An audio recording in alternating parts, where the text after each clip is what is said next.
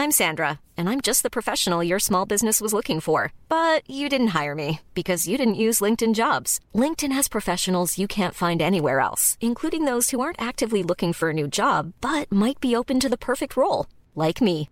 In a given month, over 70% of LinkedIn users don't visit other leading job sites. So if you're not looking on LinkedIn, you'll miss out on great candidates like Sandra. Start hiring professionals like a professional. Post your free job on linkedin.com/spoken today.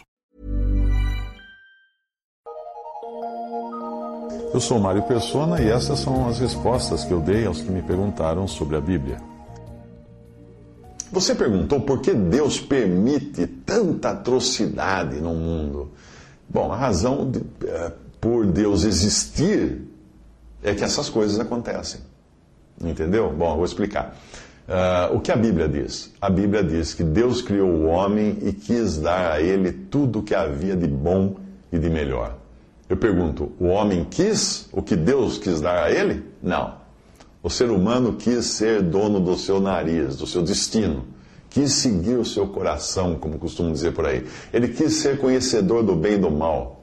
Ele quis traçar o seu próprio caminho. Bom, então, tudo que nós vemos ao redor nada mais é do que a confirmação de que Deus existe e Deus estava certo, a razão estava com Deus, quando ele avisou o homem para não comer do fruto do, do, da árvore do conhecimento do bem e do mal, porque ia acontecer toda a desgraça que realmente aconteceu. E isso mostra que o homem estava errado. Deus disse: Se dela, do fruto da árvore do conhecimento do bem e do mal, comerdes, morrereis. Toda a maldade do mundo é prova de que Deus estava certo e o homem errado. Ninguém queira culpar Deus pela maldade do mundo, pelas atrocidades do mundo. Deus não é culpado disso. Deus avisou. O resto da história você conhece, ou seja, de como Deus providenciou uma saída para aquele que crê poder ser salvo e ter o seu lugar garantido no céu. Enquanto isso, o mundo continuará jazendo no maligno debaixo do domínio do seu príncipe usurpador, que é o diabo, e também em meio a toda a sorte de atrocidades que você verá sendo cometida nesse mundo. Vai continuar assim, não vai melhorar, não vai melhorar. O que, o que você poderia esperar de um mundo que, quando o Filho de Deus desceu aqui em carne, na forma humana, o mundo pregou na cruz, é. A humanidade pregou na cruz. O que podia esperar disso? Você vai falar assim, ah, mas eu não estava lá, não foi. Todos estavam lá. Todos estávamos lá, representados ali. A pergunta não deve ser por que Deus permite tanta atrocidade no mundo. A pergunta deve ser por que Deus ainda não desistiu de salvar o ser humano.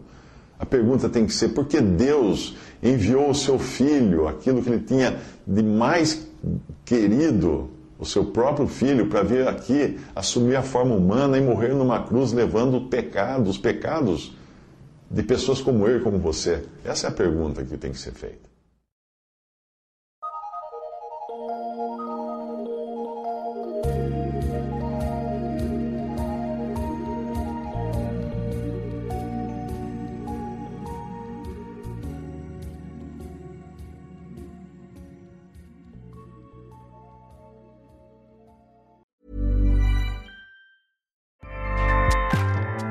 ACAST powers the world's best podcasts. Here's a show that we recommend.